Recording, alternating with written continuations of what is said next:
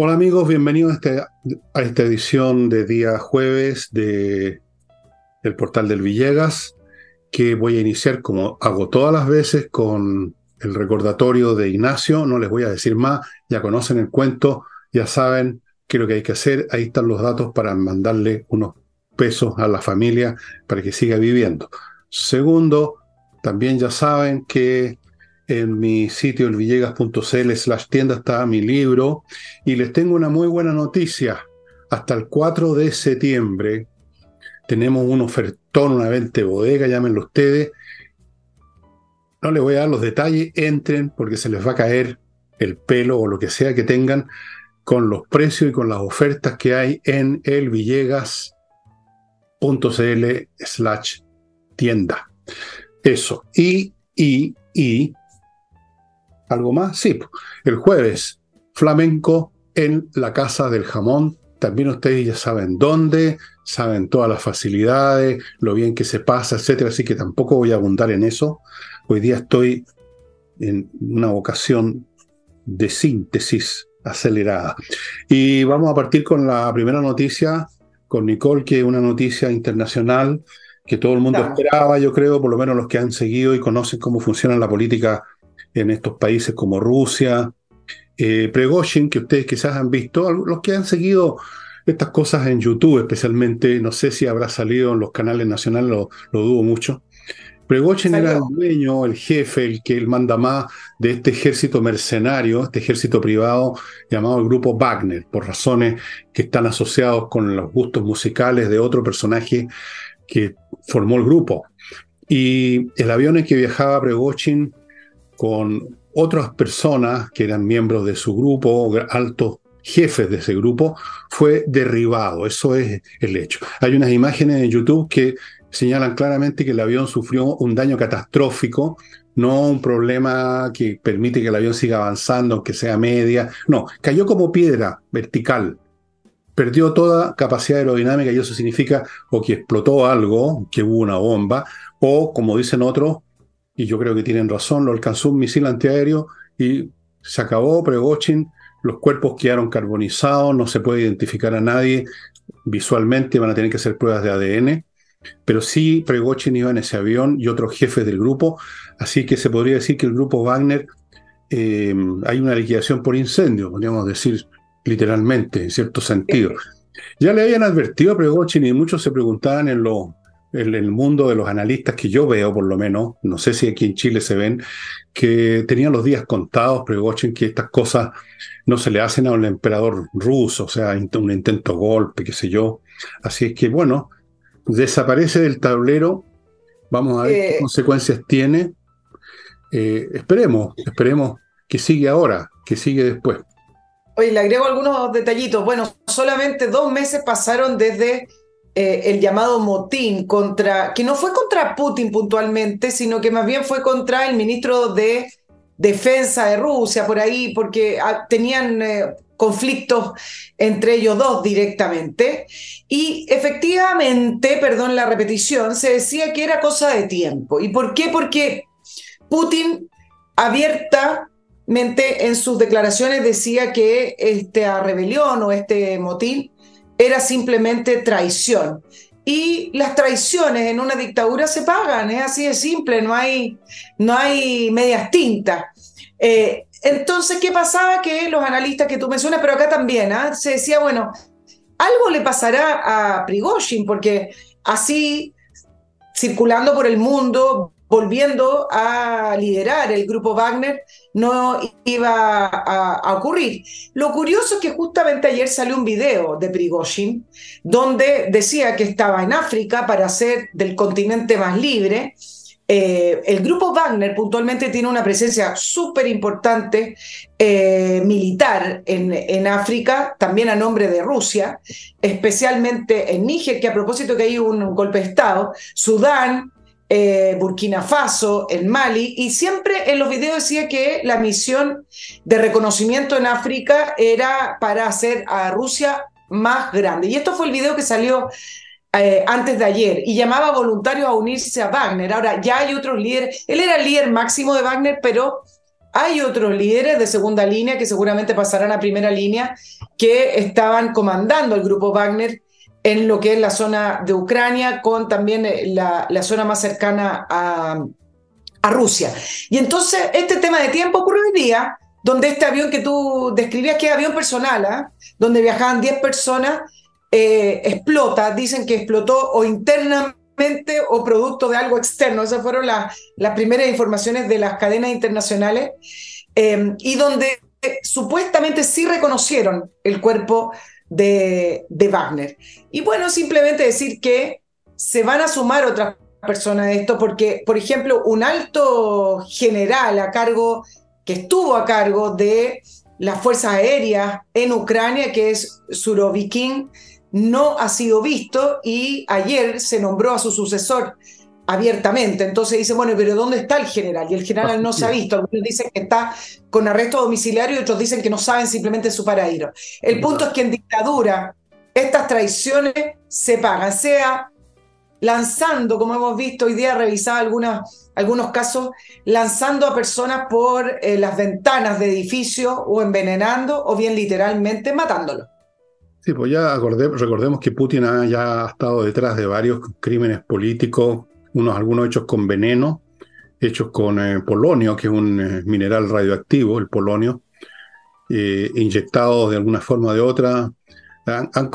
no es el primer crimen de este tipo, sigue la vieja y ilustre tradición, tradición de las dictaduras, de las autocracias, el las purgas.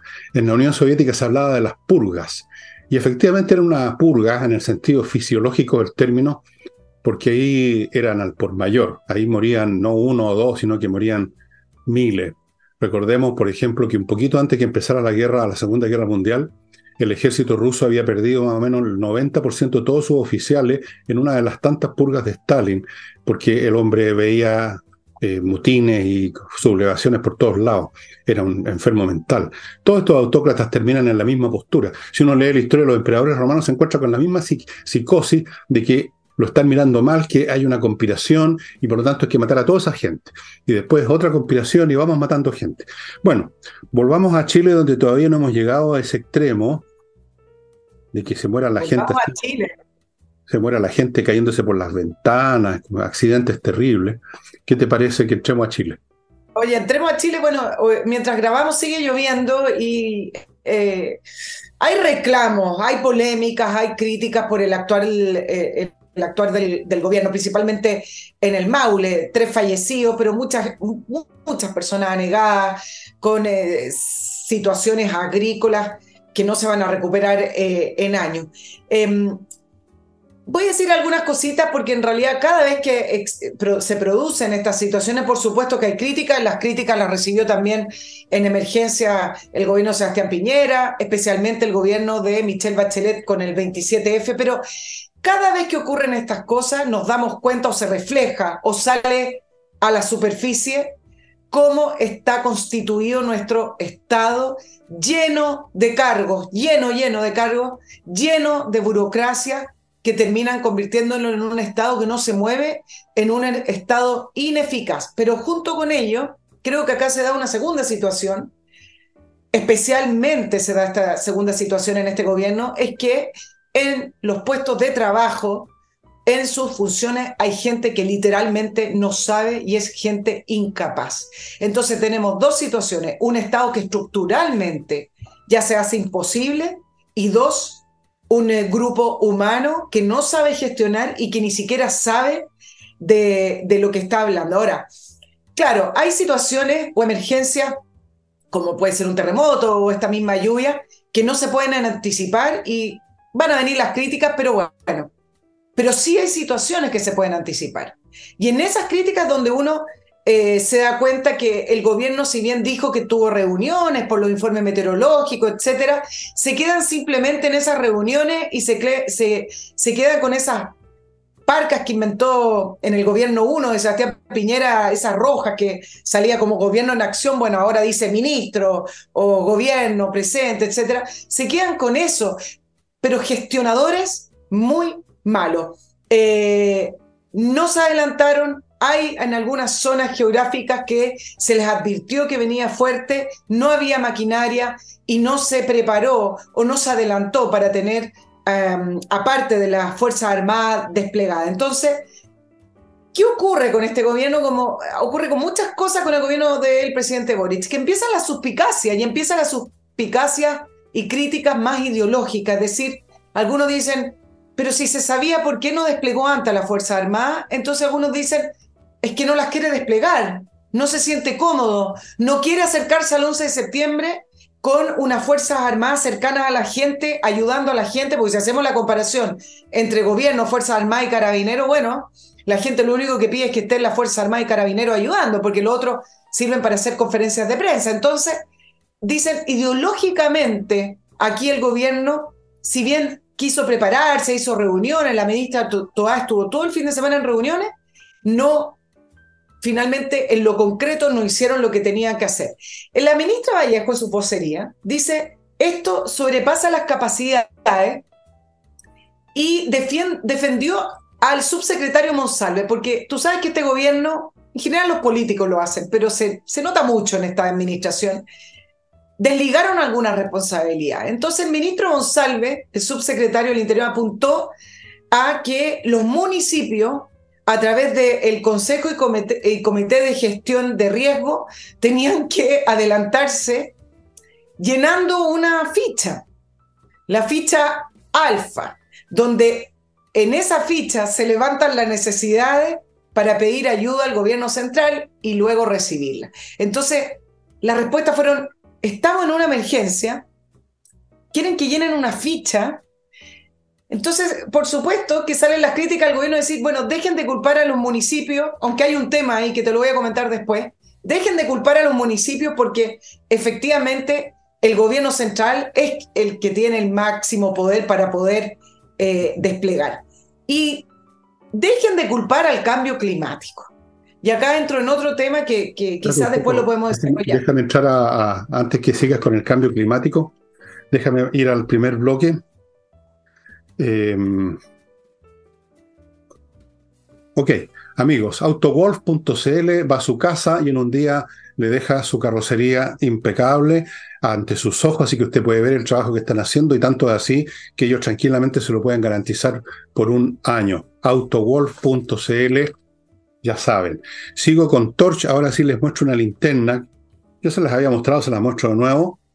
La gracia de esta linterna, entre otras cosas, es que tiene un dispositivo que si tuviera un problema de energía, usted siendo así, miren qué entretenido es, suena bonito además. Sí menor. La carga y queda perfecta. Es decir, nunca va a quedarse usted sin luz es realmente espectacular. Por supuesto, usted la puede cargar a, la unidad USB, aquí, por aquí, por ejemplo. Todo súper sencillo, amigos. Estos son una de las muchas linternas realmente espectaculares que tiene Torch, resistentes al agua, los golpes, autonomía, energía. Usted siempre va a tener energía con esta linterna. Continúo con Climo, que está recordándoles que si no hay inundación, hay calentamiento global, altas temperaturas o inundaciones, estamos viviendo en una época de climas extremos, vale la pena tener una climatización que le permita tener el clima que usted quiere dentro de su casa o su oficina. Vaya poniéndose ya en contacto porque la fila de gente que está pidiendo el servicio, la instalación, se agranda por minutos. Continúo con Edifito, un software para la administración integral de edificios, todos los aspectos vinculados con personal, mantención física, etcétera, etcétera, etcétera. Se está usando en miles de edificios porque es muy eficiente. Nicole, tú estabas diciendo alguna cosa más sobre el cambio climático que le están echando la culpa. Siempre eh, buscando desligar las responsabilidades, yo creo que el cambio climático se está utilizando eh, de sobremanera. El cambio climático ayuda para argumentar y estar en contra de proyectos porque no pasan estudios de impacto ambiental, el cambio climático por acá. al final el cambio climático eh, termina siendo una herramienta política para poder argumentar y poder eh, direccionar las situaciones. Pero producto de esta crisis, dejen de culpar al cambio climático y decir, no es que no llovía así hace 40 años, porque resulta que hay viviendas, hoy día Me di el trabajo de escuchar los testimonios de personas que perdieron casa o que se inundaron. Mira, hay viviendas, Fernando, construidas con subsidio estatal que están construidas en lugares que no debieran construirse, como en quebradas o donde pasaba agua, o digámoslo, en lugares prohibidos. Entonces, si no funciona la institucionalidad correctamente, no le echemos la culpa al cambio climático. El agua siempre pasa por donde suele pasar, el agua tiene memoria. Y hay lugares que ya están demarcados y sin embargo que el propio Estado, sea a través del municipio o sea a través del el Ministerio de Vivienda, entregue subsidios para construir en lugares que no se debe construir, bueno, háganse cargo. Entonces, ahí tenemos el segundo punto. Y el último que te voy a dar, salvo que me quieras decir algo. No, no, porque sí. cara de hablar. Esta es mi cara de hablar. No, no tenía idea que yo tenía una cara de hablar, fíjate. Yo la conozco, la conozco. cara de lata. Tengo cara de. Bueno, entonces. bueno, así es el país. Ok, dale. Y el último punto es que empieza a salir. Eh, voy a decirlo en coloquial. Empieza a salir los J del gobierno. El, el ministro de Agricultura no encontró nada mejor, el ministro Esteban Valenzuela, producto de las críticas de la poco del, de no haberse adelantado lo que venía o etcétera, pidió a la Fiscalía Nacional Económica investigar formalmente para ver si hay o no, ¿cómo pidió una investigación formal? Pero si hay o no colusión de actores en el precio de los productos agrícolas. Y entonces se da una frase que me recuerda a otros tiempos, Fernando, y dice, yo vi o me contaron camiones repletos de papas y no los quieren vender. Entonces quieren producir el, fenómeno de la especulación. Todo esto respondiéndote las, las críticas agrícolas. Y el presidente Boric, muy preocupado, vamos a reconstruir, le sale lo ideológico.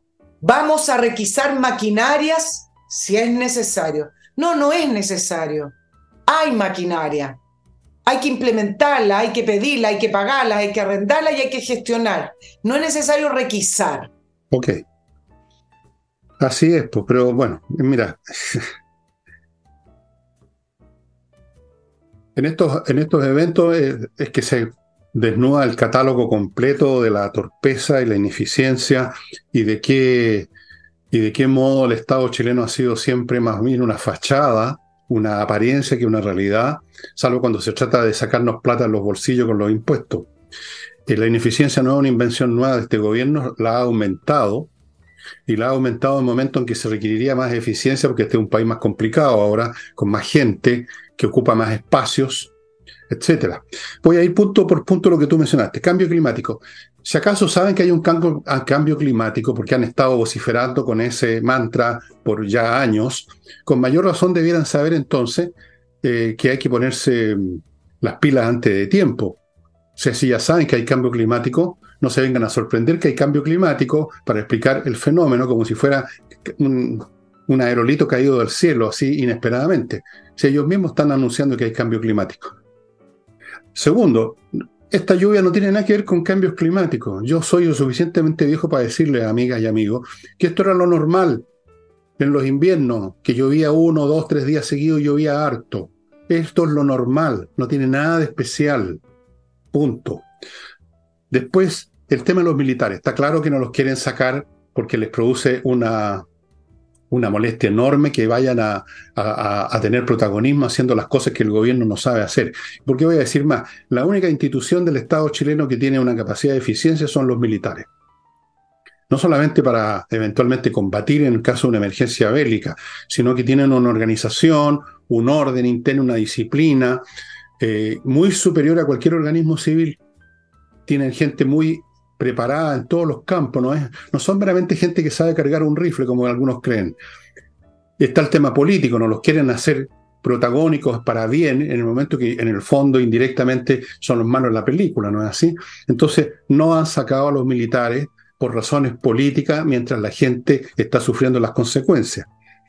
En cuanto a la ineficiencia del Estado, ya, ya he dicho, hemos sido siempre ineficientes. En general los Estados son ineficientes, son reactivos, nunca son proactivos. Y esto de que tú mencionaste al principio, las reuniones. Bueno, el reunionismo, porque eso es lo que es, es en subsidio a la acción, no una preparación para la acción, es el reemplazo. Todo queda ahí. Reunámonos, dicen, y se reúnen, calientan silla, toman café, llenan papeles, luego se van y no se hace absolutamente nada. Un Estado que funciona es un Estado donde simplemente la estructura ya existente de jefes, jefaturas, autoridades y recursos es puesta en acción por medio de un instrumento que ya se inventó hace tiempo que se llama teléfono o timbre. Se ponen en acción las personas haciendo lo que tienen que hacer de acuerdo a los protocolos que ya existen. Tenemos acá en Chile una Oficina Nacional de Emergencia. Otra más que no me acuerdo cómo se llama. ¿Dónde están? ¿Dónde estuvieron las, labores de los ministerios respectivos o las municipalidades en preparar las cuencas de los ríos, sacar la basura, sacar, ver las partes donde históricamente se han producido inundaciones, porque esto no es nuevo, no es una cosa que llegó del cielo por el cambio climático, una cosa inesperada, es una mentira del gobierno. Estas inundaciones se producen siempre en las mismas partes por la estructura física del suelo, la orografía que se llama tenemos una geógrafa, ¿no? En la moneda, la señora, la señora, la señora vocera, ¿no? Vallejo. Claro. Y no sabe geografía, no estudió geografía, debería saber que siempre son en las mismas partes que se producen estas cuestiones. Entonces esto se podía ver meses, en verano se preparan las cosas y se toma acción, no, no, no hay reuniones.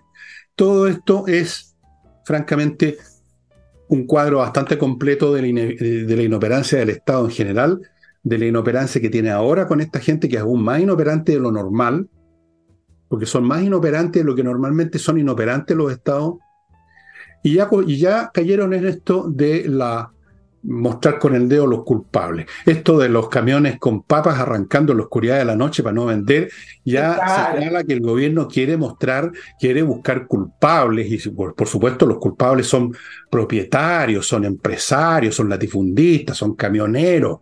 Ya tiene que buscar a alguien, es como los programas en Europa, cuando culpaban a los judíos, todo lo que estaba pasando para ahí desviar la rabia a la gente.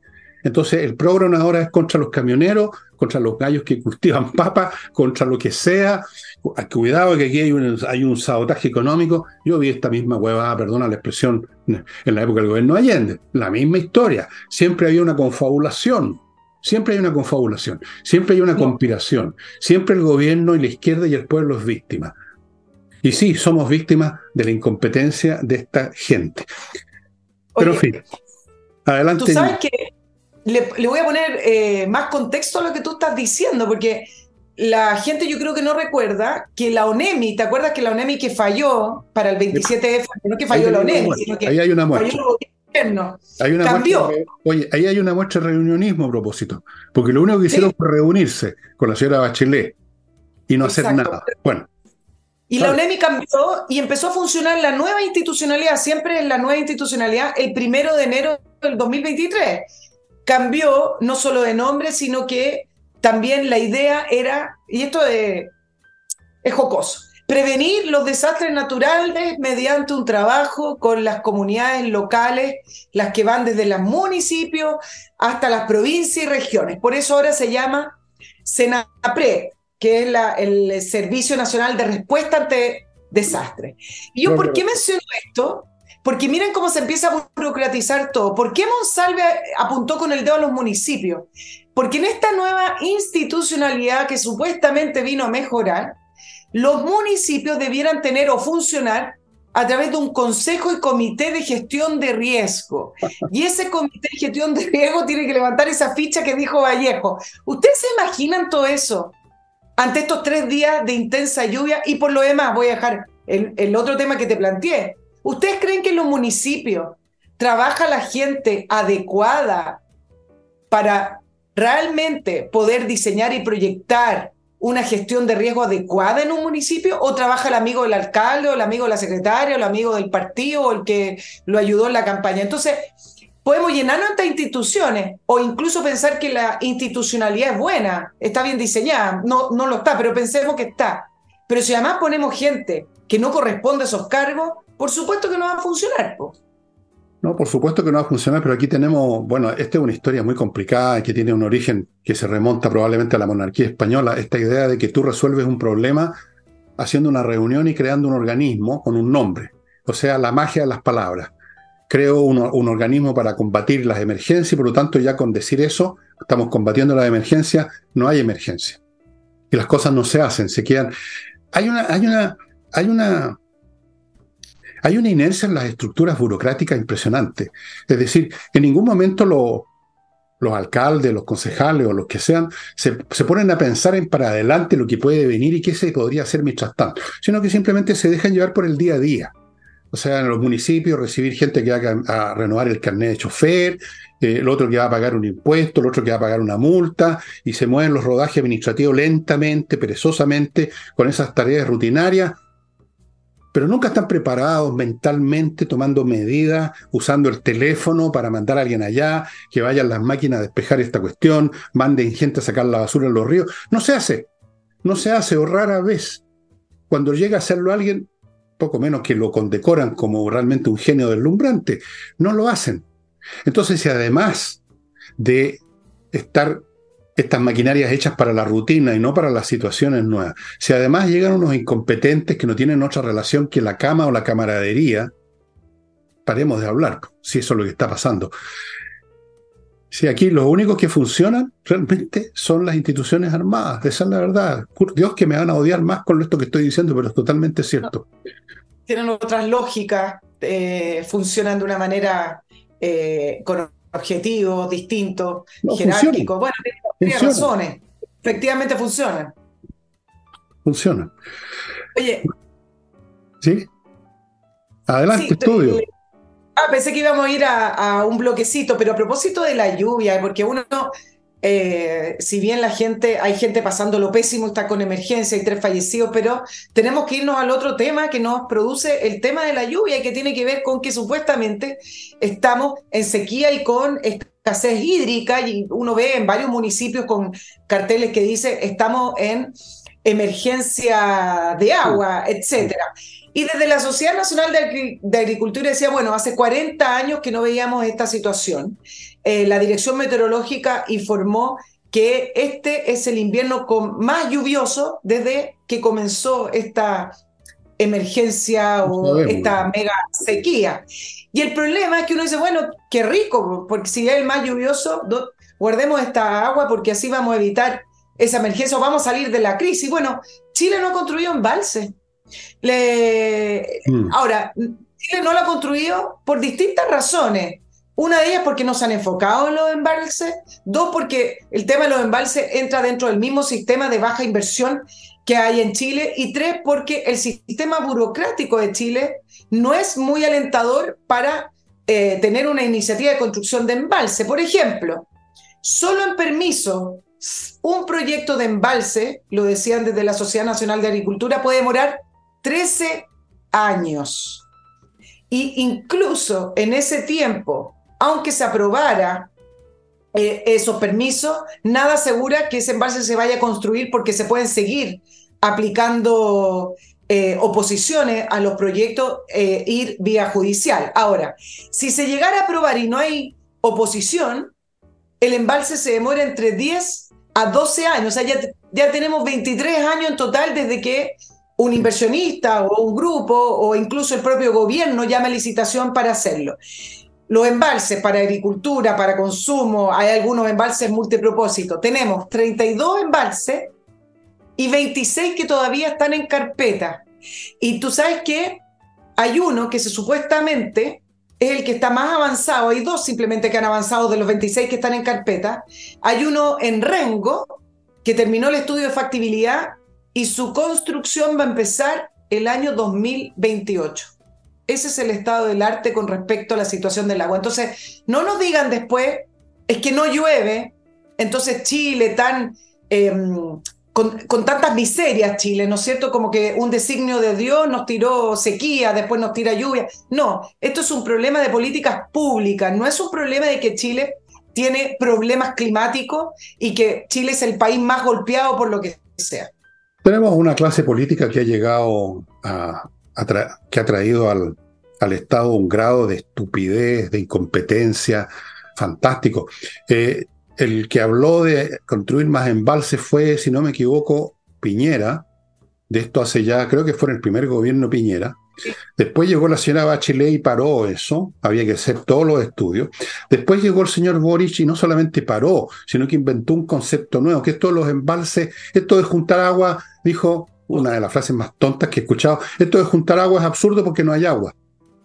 O sea, por favor, o sea, esto es de, es de una persona demente ya justamente porque hay poca agua que hay que tener en embalse. Pues si lloviera todos los días, sacaríamos la mano por la ventana con un vaso whiskero y listo.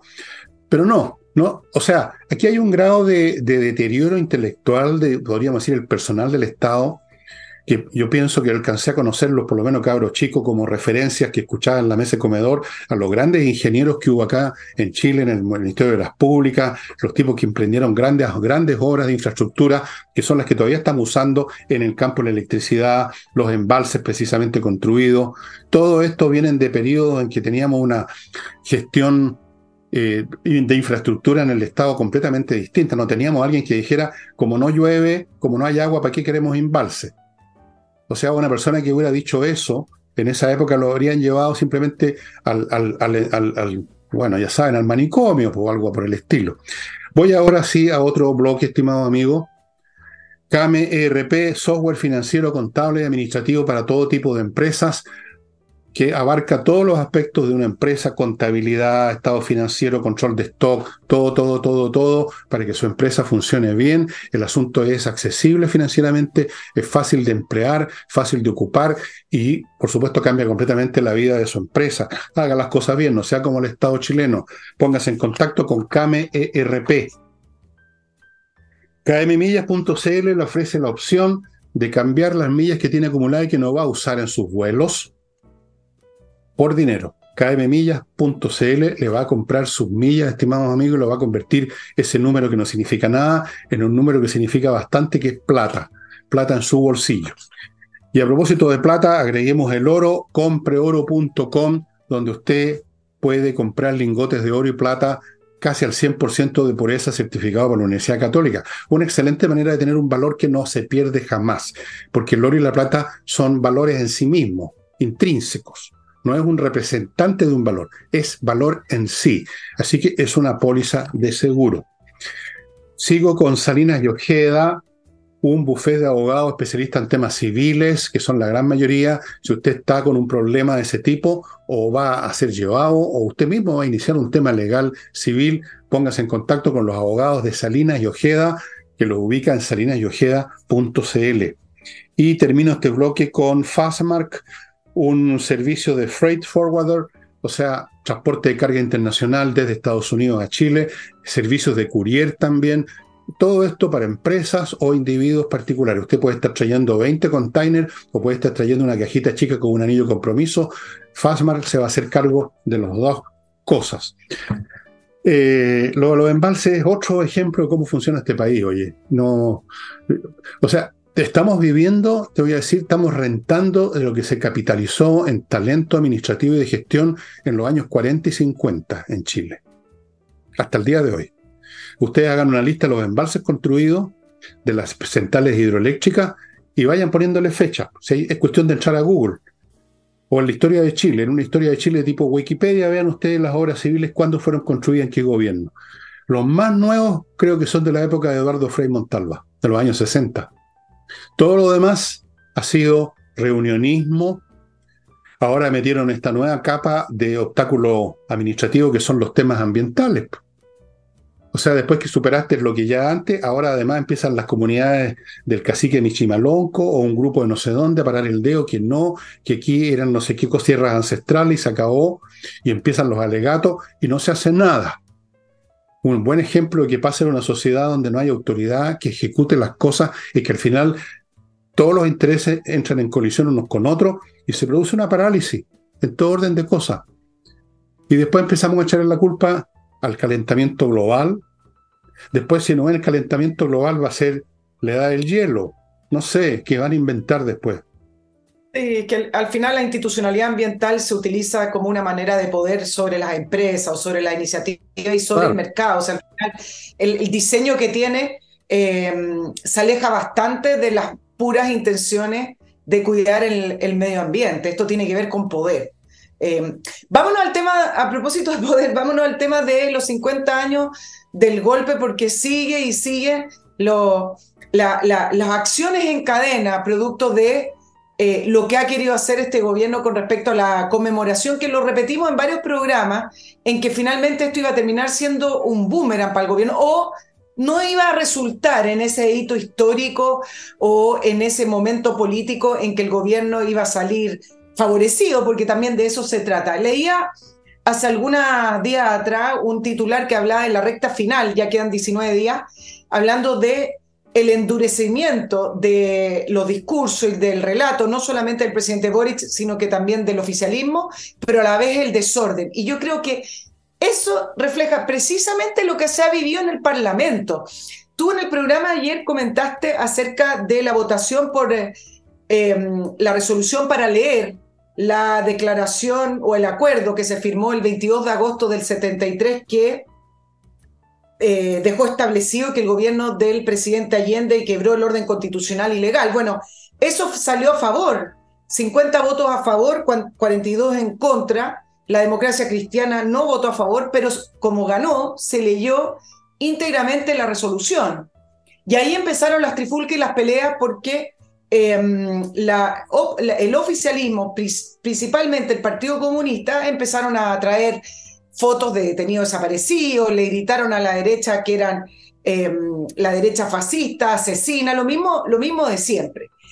¿Y qué es lo que no le resultó hoy, es decir, este miércoles al Partido Comunista y parte del oficialismo, es que intentaron que se aprobara el texto que buscaba condenar esa resolución del Congreso eh, que acusaba al gobierno de Allende. Y salieron para atrás porque no se votó a favor, tuvo 71, 71 votos en contra y, 35 abstenciones y 15 a favor de que se, se votara ese texto. Entonces, finalmente, eh, lo que ha ocurrido es que esta crispación, que el gobierno siempre ha dicho que no ha querido, ¿ah? decía, es un momento de reconciliación, llamemos a acuerdo, eh, eh, fortalezcamos, nunca más fortalezcamos, la, pero en el fondo sí existía ese interés de polarizar, de, de maximizar quizás estas contradicciones entre izquierda y derecha, y no le ha resultado porque ha tenido una centro derecha que ha reaccionado distinta, Fernando, en esta oportunidad.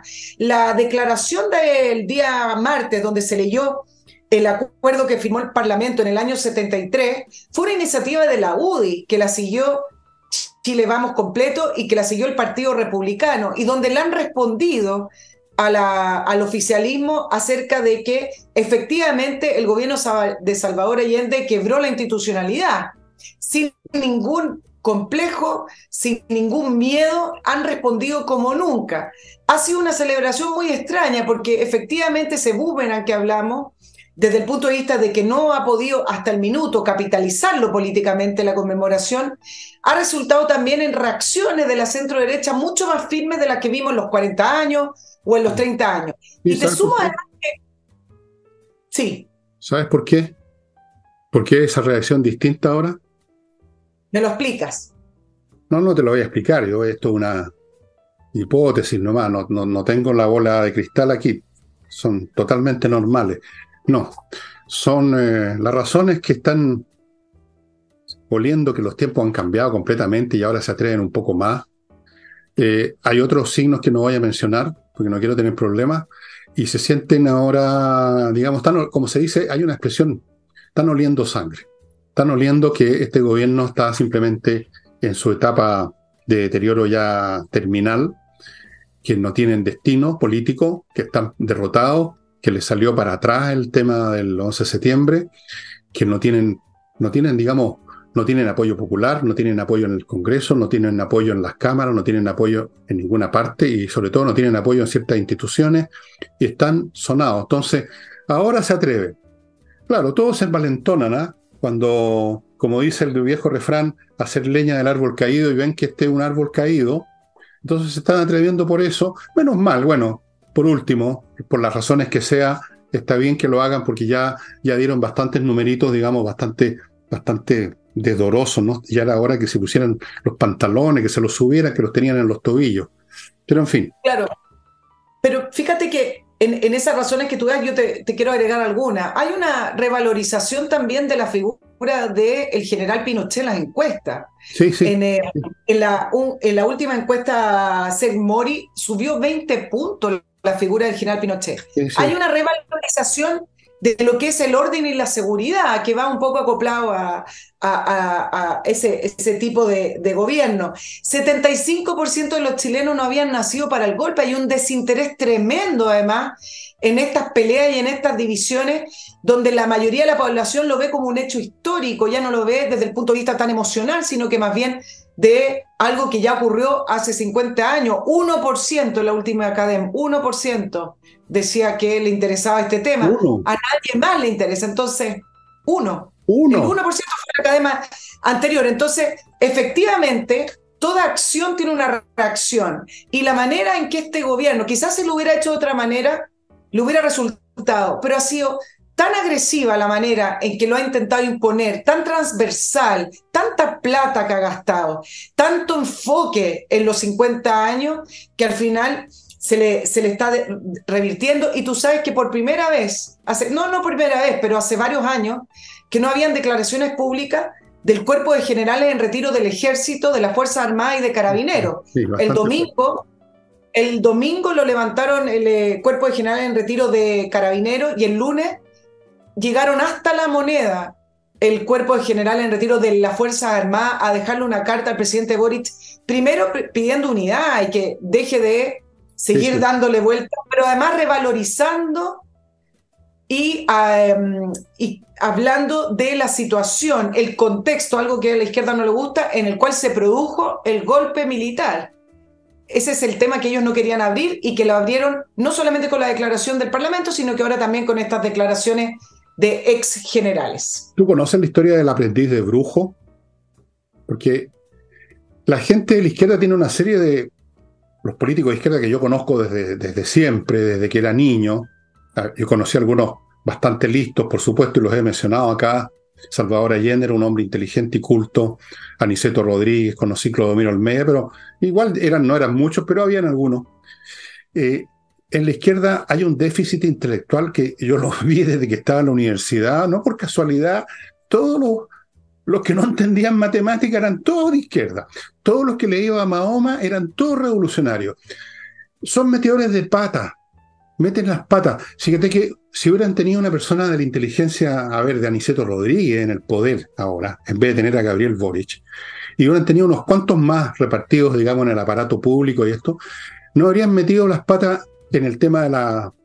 No, habría, no había habido una asamblea, ¿cómo se llamó? Asamblea constitucional como la que hubo no habrían, habrían evitado varios de estos errores tremendos que han cometido y estarían en una situación mucho mejor y quizás estarían saliendo con la suya. Pero son bastante poco inteligentes, o sea, son poco inteligentes. Han cometido un error tras otro. Esto de la conmemoración es el más grande y yo creo que quizás en una de esas, yo no sé, en una de esas, olfateando lo que se venía eh, Jaime Aguirre, no sé si él renunció, lo hicieron renunciar, pero de repente renunció él porque se vio venir esta cuestión catastrófica, porque va a ser catastrófico. Todo lo han hecho mal, se han equivocado sistemáticamente y por eso que son siempre derrotados, pues. Son siempre derrotados o siempre si llegan al poder dejan la cagada, perdónale el chilenismo, porque son mm, penca intelectualmente. Lo hacen mal, lo hacen mal.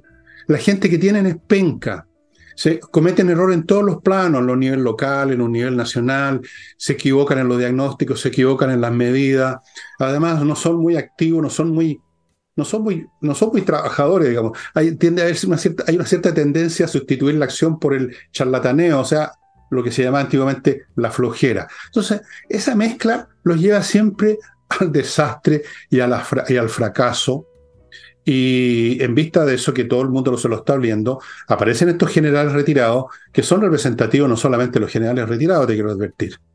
No se equivoquen con eso. Algunos dicen, ¿qué importa lo que digan estos viejos, estos viejos de 70, 80 años que ya no, no pinchan ni cortan? No se equivoquen con los retirados de las Fuerzas Armadas. No son como los retirados de la Contraloría o no son como los retirados del Ministerio del Trabajo. No, no es la misma cuestión. Esa es una declaración de las Fuerzas Armadas, Nicole.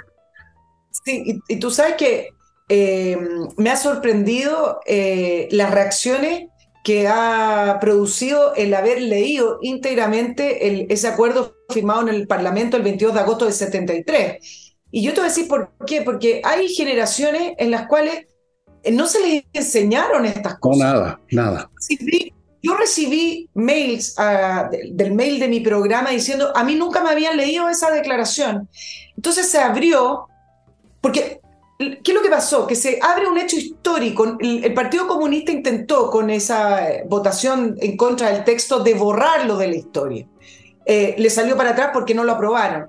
Y entonces, ¿qué pasa? Que se abre una discusión histórica de un hecho que sí ocurrió. Nadie puede desmentir que mm. no ocurrió esa declaración. Ahora, distinto que algunos dicen, oye, la democracia cristiana sobre todo, no fue un llamado a un golpe, a ¿ah? ojo, fue más bien un llamado plebiscito. Entonces empieza una discusión histórica que es interesante, que no se da hace mucho tiempo con generaciones completas que nunca habían escuchado esa declaración del Parlamento, que hay una buena porción que sí lo interpreta como un llamado a la Fuerza Armada y un apoyo a la Fuerza Armada a que intervenga porque acá se está quebrando la legalidad y la, constitucionalidad del país. Entonces se está dando una discusión académica que yo creo que para la izquierda es incómoda y que nunca quisieron que se diera, pero finalmente se está dando como lo, por el contexto que hemos explicado.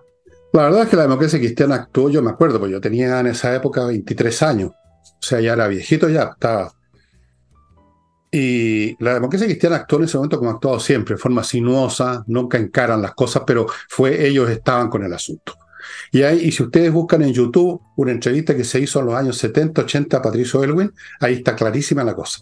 Así que que no vengan con cuenteo a hacerse ahora los, los suecos, porque estuvieron y tuvieron sus razones que están en esa declaración. Eso de la abstención, mm, todo el mundo sabía en ese momento, y todo el mundo debiera saber ahora, que la democracia cristiana pensaba que ese gobierno estaba ya deslegitimado y tenía que salir fuera de los fenómenos económicos que se estaban produciendo, si el país estaba en la ruina. Eh, Voy a mi último bloque, amigos, patriciastocker.com, registro de marca. Si usted tiene una empresa que le puso un nombre fantasía le está funcionando bien, póngase el parche en telería, haga que Patricia Stocker le registre la marca y luego de a partir de ahí conservarla, renovarla y mantenerla para que no tenga problemas con los frescos que nunca faltan, especialmente en esta preciosa nación. Continúo con Villa Flores, la superflorería que le ofrece 400 composiciones florales para que usted se regodee buscando la que le parece más adecuada para llevar al matrimonio, no, no una corona fúnebre, para los matrimonios se llevan canastillo.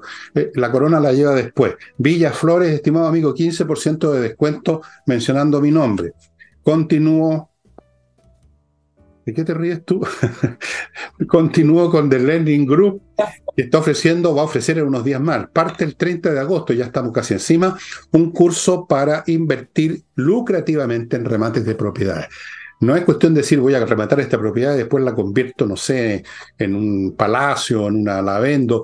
Hay que saber qué es lo que se remata para que la cosa funcione, amigos. Learning Group. Sigo con Remodeling, una empresa que remodela su casa o su departamento con puros profesionales que hacen las cosas bien. Y termino con Ángel Hey, el corredor que todavía, pese a todo, vende propiedades inmobiliarias. Es el hombre que logra logra hacer ese milagro hoy en día en Chile. Em, volvamos a nuestro, país. Sí, un tema que... De la, de la carta, sí, la estuve viendo. Me pareció que el lenguaje fue... No, se notó que trabajaron horas ahí redactándolo para buscarlo lo más suave posible, eh, al borde casi de la, muy diplomática, digamos, pero en los conceptos de fondo están muy claros. O sea, eh, aquí no, no, hubo amenaza en esa carta, no crean algunos que no la han visto que estaban diciendo vamos a hacer de nuevo lo mismo que la otra vez. No, no, nada de eso. Se dice simplemente lo que se dice, lean, ubiquen esa carta, debe estar disponible en muchos medios, plataformas, y vean lo que se dice. Y recuerden que la opinión de los retirados no es solo la opinión de los retirados, en este caso. No, ni por un momento hay, hay dos cartas, ¿ah? uno de, eh, el de cuerpo de eh, ex generales, o sea, generales en retiro de carabineros. Esa no llegó a la. Es de todos, esa, sí, me a la última. Esa no llegó a la moneda, sino que la, la hicieron pública y el lunes fue la carta que entregó el cuerpo de general en retiro de las Fuerzas Armadas con timbre de, eh, de la moneda. En el fondo ellos están eh, manifestando en conclusión eh, su disgusto por la manera en que se ha llevado la conmemoración de estos 50 años y aprovecharon de entregar el contexto en el cual em, el pronunciamiento militar del 11 de septiembre del 73 fue realizado. Ese contexto que es lo que estábamos conversando acerca de la declaración del Parlamento, hasta el Poder Judicial también en sus declaraciones eh, y lo que estaba ocurriendo en el país en esos momentos. Tal cual, tal cual. Sí, eh, hay un, hay un ánimo bastante, ¿cómo llamarlo? Que no me acusen de conspirador. Hay un ánimo, digámoslo así, bastante intenso respecto a lo que está pasando en muchos planos, algunos de los cuales incluso la ciudadanía no conoce. En la zona macrozona sur, por ejemplo, que ya es bastante más peludo que ustedes crean. Aparte de lo que ustedes ven, que ya es bastante malo, hay, hay otros procesos que están ocurriendo ahí y que si siguen su curso vamos a tener un país desmembrado desmembrado. O sea, este va a dejar de ser Chile, vamos a tener que ponerle otro nombre quizás. Chulo, Cholo, Chele, para que no se enojen las feministas. No sé. Eh, y hay otra cosa interesante. Tú mencionaste al principio del programa lo que pasa en África, donde está interviniendo, que, fue a buscar negocios ahí el grupo Wagner. Si ustedes examinan lo que está pasando en África, que parece un tema lejano a Chile, se van a dar cuenta que ahí está ocurriendo lo que se avisora en otras zonas del planeta y es un total dislocamiento del orden mundial que conocimos por unos 20 años por lo menos, más o menos, o 30, y que significa que todas estas cosas que a ustedes les parecen ya como establecidas, como que ya no más iba a ocurrir, como que era el fin de la historia, no más cuartelazos, no más golpes de Estado, no más desequilibrios políticos, olvídense de eso.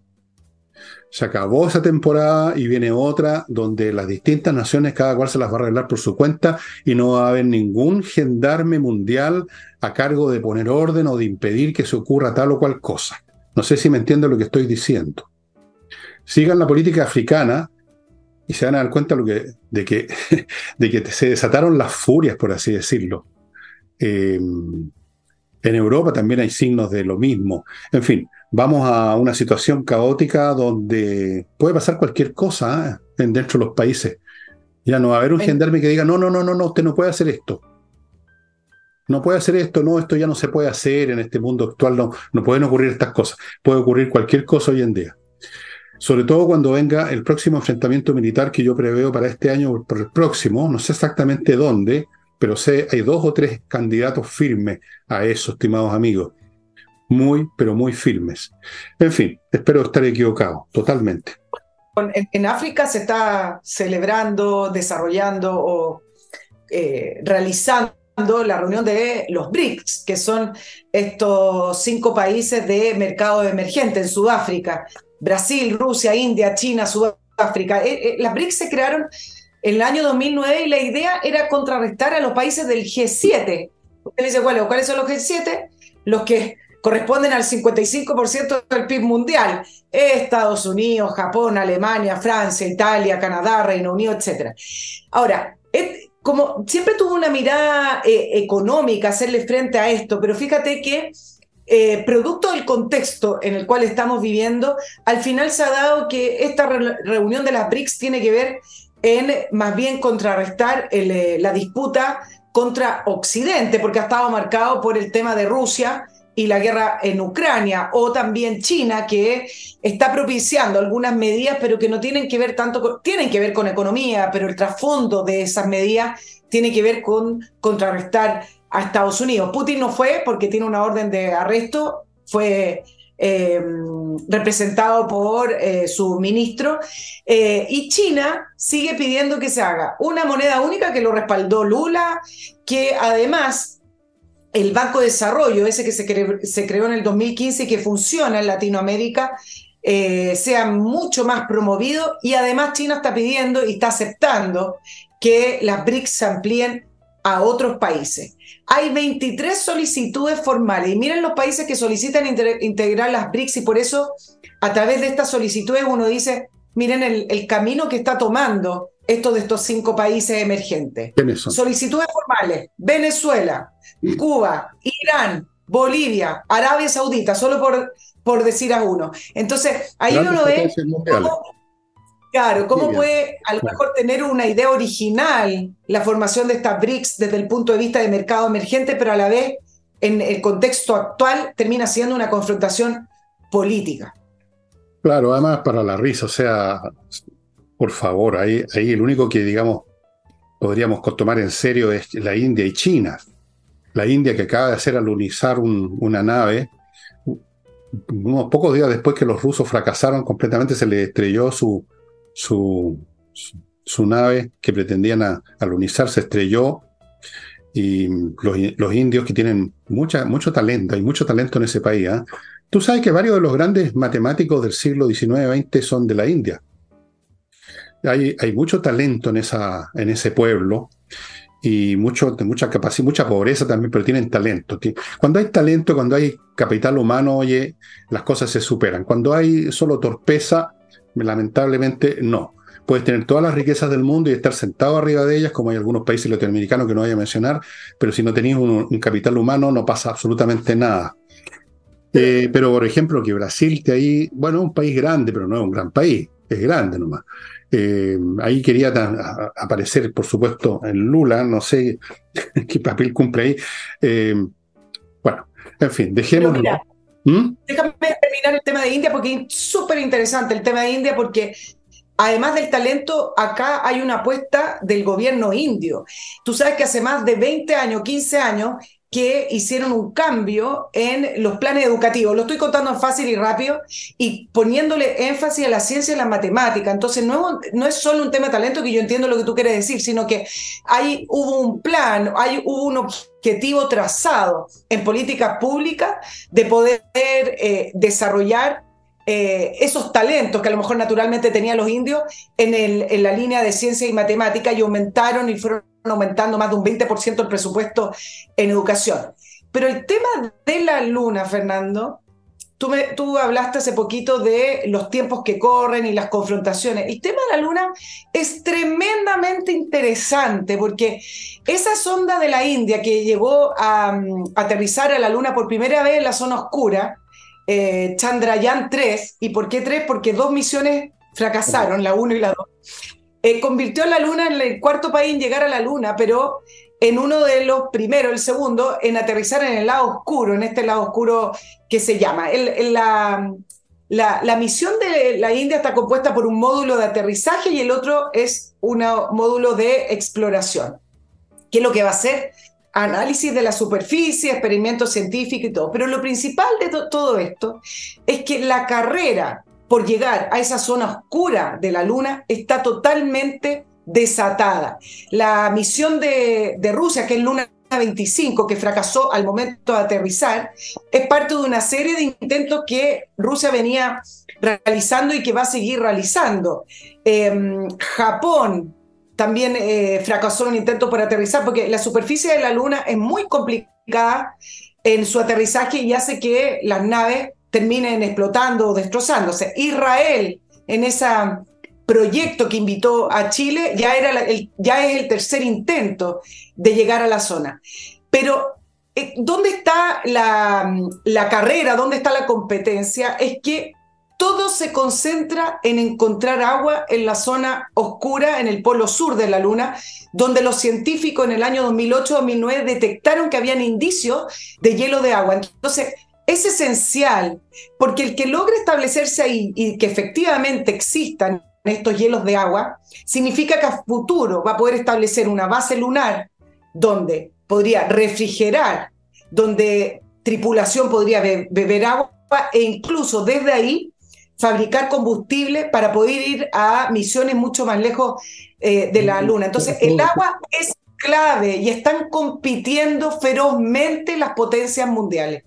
Claro, un tema que ya nos supera, digamos, para nuestros tataranietos probablemente va a ser interesante eso. Yo, yo no veo qué sentido tiene instalar una colonia en la Luna, no, no, salvo como un lugar, no sé, a lo mejor militar. No hay nada en la Luna que valga la pena, aparentemente, salvo tierra, hoyos nomás, cráteres y qué sé yo. No creo que haya selenitas. Ah, entre paréntesis, les recomiendo a todos los interesados en estos viajes a la Luna que vean esa película de mi querido amigo, pariente lejanísimo, Méliès. Esa película que hizo en 1906, Viaje a la Luna, que está en YouTube, se van a divertir. Se va, es una película que dura como 10 minutos, no más que eso. Muy simpática, muy genial, mucho más interesante que los alunizajes los indios, los americanos. Ahí, ahí, ahí sí que valdría la pena ir a la Luna si fuera como lo, el viaje de Méliès, Georges Méliès. Mi tatara, tatara, tatara, tatara, tío abuelo, creo yo. Ya, según dice mi, mi árbol genealógico. Y eso sería todo, estimado amigo. Estamos llegando al final. Y como dicen los futbolistas, y nada. Después que han hablado una hora, y nada, dice. nada, eso fue todo. Y nada. en todo caso, el tema, de la, el tema de la luna no tiene que ver con vivir así como se vive acá, que puede ser a futuro, eso no lo sé. Tiene que ver con eh, conquistar, tiene que ver con, poder, tiene que ver con el agua y con materiales que harían más poderoso un país. No sé, puede ser. Yo eso ya lo, dejo para mí, para mis descendientes lejanísimos, que ellos se preocupen de eso. Es interesante en todo caso. Eh, ¿Te acuerdas lo que dijo una vez Kennedy? ¿Por qué? Le preguntaron una vez cuando estaban en este proyecto espacial, ¿por qué hay que ir a la Luna? Y dijo, porque está ahí. Y, a todo el mundo le pareció una respuesta como épica y a mí me pareció una respuesta tan idiota. Es como decir, ¿por qué ir a, la letrina? Bueno, porque está ahí. No, no, no, no, no, no, le veo mucha lógica, pero en fin, dejemos a los políticos decir sus cosas tan, tan épicas, ¿no? Bueno, amigos, estamos sí llegando al final del programa. Mañana yo solito y después, en fin, como sea. Chao, chao. Bueno, pero podemos alcanzar a decirle que voy a estar algunos programas fuera, pero volveré por si pregunta. Sí, tiene que hacer algunas cosas privadas la, la amiga aquí presente y por lo tanto van a tener que aguantar unas una, dos semanas, creo, no sé, por ahí, eh, solo, pero en fin, eh, pueden ya vestir de negro, ponerse de luto por eso, pero va a volver en su momento, Nicole, de todas maneras. Chao, chao.